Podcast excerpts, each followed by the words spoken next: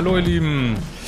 Ja, äh, wenn das Video rauskommt, ist gerade, läuft gerade noch ein paar Stunden wahrscheinlich die 28 Grad Aktion bei uns. Äh, also mit dem Code 28 Grad 28 Prozent auf all meine Kurse, nur für ein paar Stunden, Samstag, Sonntag. Eigentlich geht's bis 18 Uhr. Vielleicht verlängern wir das noch ein paar Stunden, also holt euch das gerne noch.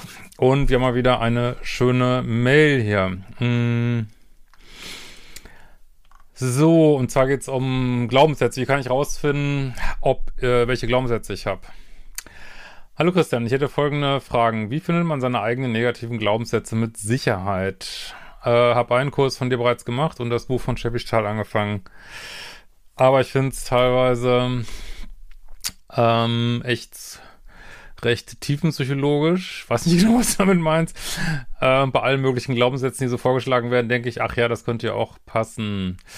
Ja, letztlich, ich meine, da kann hier keiner in den Kopf reingucken. Also letzten Endes, ähm, ja, muss man da bei sich selber gucken. Meine Empfehlung ist, äh, ich weiß auch nicht, welchen Kurs du gemacht hast, bei mir ist ja hauptsächlich der Teil der Glaubenssätze-Kurs und im Modul 2 ist da natürlich auch einiges. Ähm, und ähm, ich empfehle halt immer so, sich ganz viel sich mit sich selbst zu beschäftigen, ne? Tagebuch schreiben, äh, jeden Tag so ein bisschen Innenschau zu halten und sozusagen sich selbst beim Denken zuzugucken und das, äh, was man immer wieder sieht, so, so Gedanken, die man denkt, wie zum Beispiel, ah, du bist so dämlich, was man zu sich selber sagt oder so, ähm, einfach festzustellen, aufzuschreiben und aus diesen aufgeschriebenen Sachen dann äh, ja weiterzumachen und äh, Kernglaubenssätze zu finden. Aber gut, ich kann jetzt nicht alles, was in meinen Kursen ist, kann ich jetzt nicht ausführen.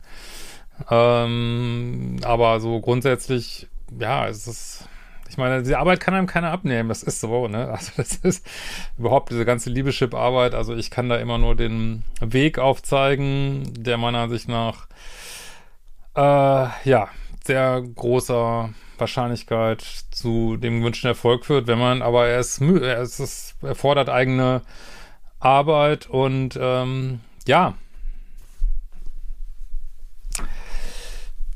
So, und es ist, also ich kenne das ja auch, dann man weiß eigentlich, was man machen muss, äh, was weiß ich, mehr dies, mehr jenes und äh, wie bei Sport auch, man macht es dann trotzdem nicht, ne? Und dann kriegt man halt auch nicht die Ergebnisse so, ne? Und ähm, insofern, ähm, ja, wir wollen alle mal diese Pille haben, die uns, weiß nicht, ob du das haben willst, aber viele wollen halt diese Pille haben, obwohl du schreibst das, glaube ich, auch später. Ähm, und ja, die das alles löst, aber die gibt's halt nicht, ne?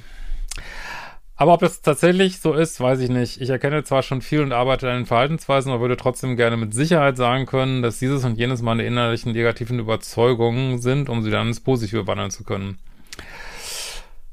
Ja, Sicherheit gibt's sowieso nicht viel im Leben.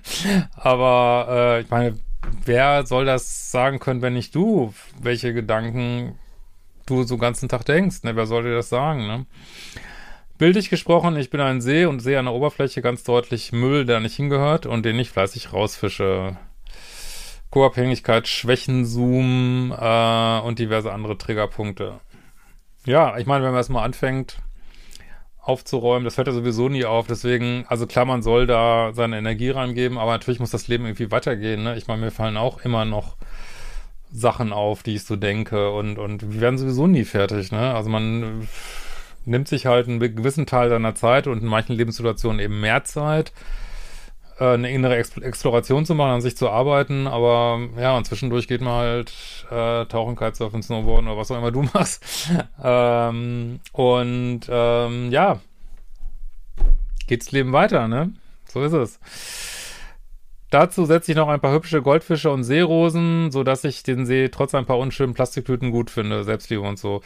Ja, aber das, das, sage ich sowieso immer. Man äh, versucht die Ruine, die manchmal die eigene Psyche ist, ähm, ja, schön auszubessern, aufzubauen, aber gleichzeitig baut man eigentlich sofort nebenan ein neues, neues Haus.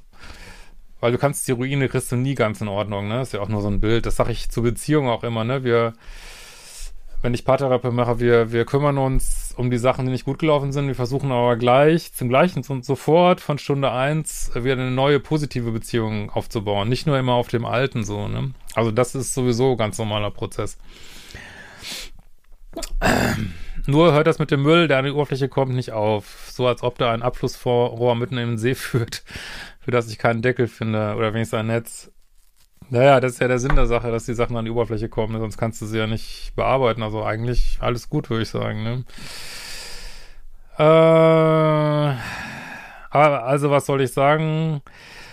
Also was ich sagen will, ich habe schon viele Verhaltensweisen geändert, stehe für mich ein, beweise Trennungskompetenz, reflektiere viel und trotzdem habe ich das Gefühl, das Gefühl, dass ich nicht komplett hinter meine eigene Fassade blicken kann. Naja, wer kann das schon von sich sagen, ne? Das ist ja komplett, aber du bemühst dich und das ist doch gut. Also, ich meine, machst du es. Vielen Menschen würde man das wünschen, dass sie das mal machen, ne? Ähm, und da, wie gesagt, der Prozess hört nie auf. Man fängt an, erstmal seine Opferthemen zu sehen und dann fängt man irgendwann an, seine Täterthemen sich, also Täter in Anführungsstrichen, aber wo man vielleicht auch Sachen drauf hat, die vielleicht anderen nicht gefallen, ähm, das guckt man sich dann später an. Und natürlich gibt es da viele blinde Flecken. Ich weiß nicht, ich glaube nicht, dass wir jemals alle ähm, auflösen, aber ja. Sind halt alle nur Menschen, ne? Alle, alle, alle, alle, alle von, ja, von wirklich die ganze Range und keiner kann aus der Nummer raus, ne? Auch kein Zen-Meister, kein Papst, kein, also kein König, niemand kommt aus der Nummer raus, dass wir alle fucking fehlbar sind irgendwie, ne? Äh, so. Ich fühle mich leider Gottes entweder zu Minuspolen angezogen, die ich dann schnell wieder verlasse, oder von Pluspolen, bei denen ich dann irgendwas finde, was mich nervt. ja, also auch das ist schon eine großartige Erkenntnis, dass man eben es einem nicht nur Minuspole nicht gut tun, sondern krasse, unaufgelöste Pluspole tun einem auch nicht gut, ne? Die triggern einen auch total an. Und äh, deswegen sucht man bindungssichere Menschen und die wird man nur finden, wenn man selber an seiner Bindungssicherheit arbeitet, ne? So ist das. Und die wird man vor allen Dingen nur hot finden, wenn man selber an seiner Bindungssicherheit arbeitet. Seufzt. Zweite Frage. Ich weiß ja nicht, wie es in der Community ist, aber ich finde vor allen Dingen Männer attraktiv, die eine gewisse Dominanz im Bett aufweisen. Hm. Ja, also kommt noch eine Frage. Hängen sexuelle Vorlieben auch mit dem Liebeschip zusammen? Also sexuelle Vorlieben sind natürlich bunter Strauß von Sachen, wo man gar nichts ändern kann, die irgendwo, äh, weiß ich nicht, ob das jetzt dann genetisch, epigenetisch, wie auch immer, äh, das genau übermittelt wird, aber ja, ein gewisses Set, mit dem man dann zurechtkommt, äh, was so Präferenzen angeht. Und dann natürlich werden ja auch vom Liebeschip oder Liebeschip ist ja auch eine Ansammlung von Sachen, die man in seinem Leben erlebt hat, überarbeitet, ne? Ähm, und was jetzt was ist, ja, da habe ich auch keine Glaskugel. Ähm, aber dass Frauen jetzt äh, männliche Polarität gut finden, das ist sicherlich keine Überraschung. Das heißt natürlich nicht immer Dominanz im Bett, aber ja, ich glaube, da bist du jetzt nicht allein mit, sage ich mal so. Ich weiß jetzt nicht, was du genau mit Dominanz meinst. Ich finde es halt immer nicht so gut, wenn das was heißt gut, ist überhaupt keine Bewertung, aber ich denke mal, es gibt halt sexuelle Praktiken, die füttern zu sehr einen Schmerzkörper. Wenn das zu sehr äh, BDSM-Richtung geht. Aber mein Gott, wer das machen will und das auf eine saubere Weise macht, ja, finden halt, das ist, was einen anhört. Man findet jemand, der das auch machen will. Aber da wäre ich immer so ein bisschen vorsichtig. Äh, Sex ist einfach äh, eine krasse Kraft und wie alle Kräfte hm, kann man die so oder so nutzen, ne? Kann man für, für äh, spirituelle Zwecke nutzen oder für, für echte Liebe nutzen oder man kann es nutzen, äh, seine, seine toxische Liebessucht auszuleben. Äh. Sobald ich merke, da sind keine Machtspielchen involviert, finde ich den Sex langweilig. Gut, ich weiß es nicht, was du damit meinst, ehrlich gesagt. Also, äh, keine Ahnung, aber ähm, ich will jetzt aber nicht sagen, dass es nicht mit dem Liebeschip zusammenhängt. Also ich glaube schon, dass man, äh, wenn man an seinem Liebeschip arbeitet, dass man ähm, versucht ein Stück weit aus dieser ganzen chemischen Gefühlsgeschichte ein bisschen mehr rauszukommen, weil man einfach merkt, ja, da bin ich so ein bisschen addicted. Das kann halt, also viele liebessüchtige Menschen sind natürlich so ein bisschen sex-addicted, auch manchmal nur zu einer Person. Das muss jetzt nicht so eine allgemeine Sexsucht sein.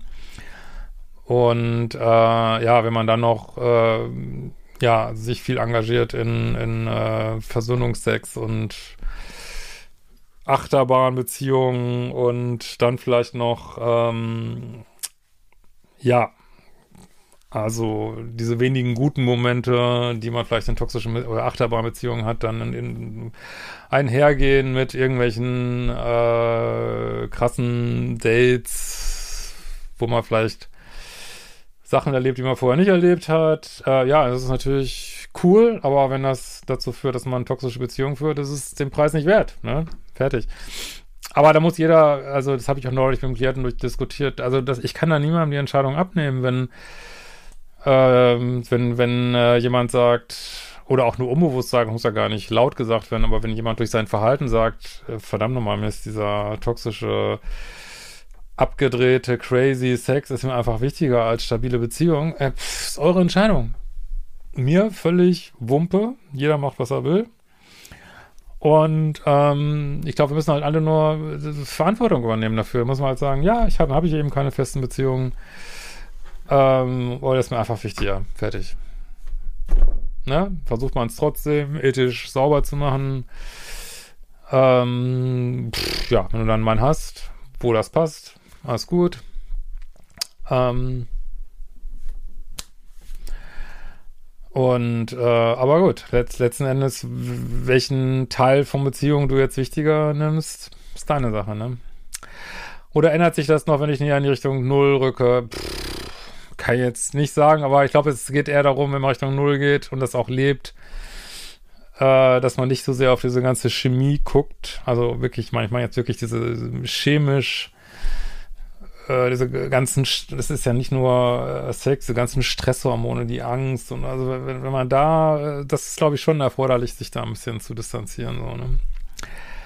Sobald ich merke, da sind, achso, das haben wir schon, äh, kann ich mir das aktuell nicht vorstellen, dass ich Sex gut finde, wenn es Blümchensex ist. Also muss in sicheren Beziehungen kein Blümchensex haben, absolut nicht.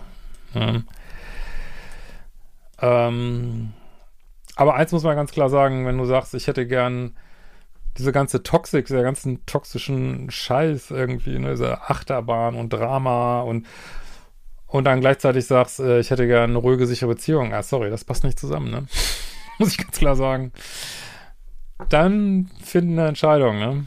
Das war schon, würde ich mich freuen, wenn du ein paar Denkanschlüsse hast. Ja, gönnt euch mit den Kursen. Äh, ich hoffe, wir sehen uns auf irgendeiner Veranstaltung. Liebische Party, ähm, Lesung, Jena, Hamburg, Liebische Party in Berlin, äh, Bootcamp, Murnau, Hamburg. Äh, vielleicht sehen wir uns irgendwo, würde mich freuen. Kann man wieder Kontakte gebrauchen zu der Community. Und ja, hoffentlich sehen wir uns dann recht bald wieder. Und vielleicht sehen wir uns auch. Äh, ich wollte jetzt 19.30 Uhr sonntags immer auf Instagram live gehen und Twitch. Gibt es ja auch wieder, apropos Twitch, wir bereiten mal wieder einen lustigen, bunten Abend vor. Könnt ihr euch schon drauf freuen.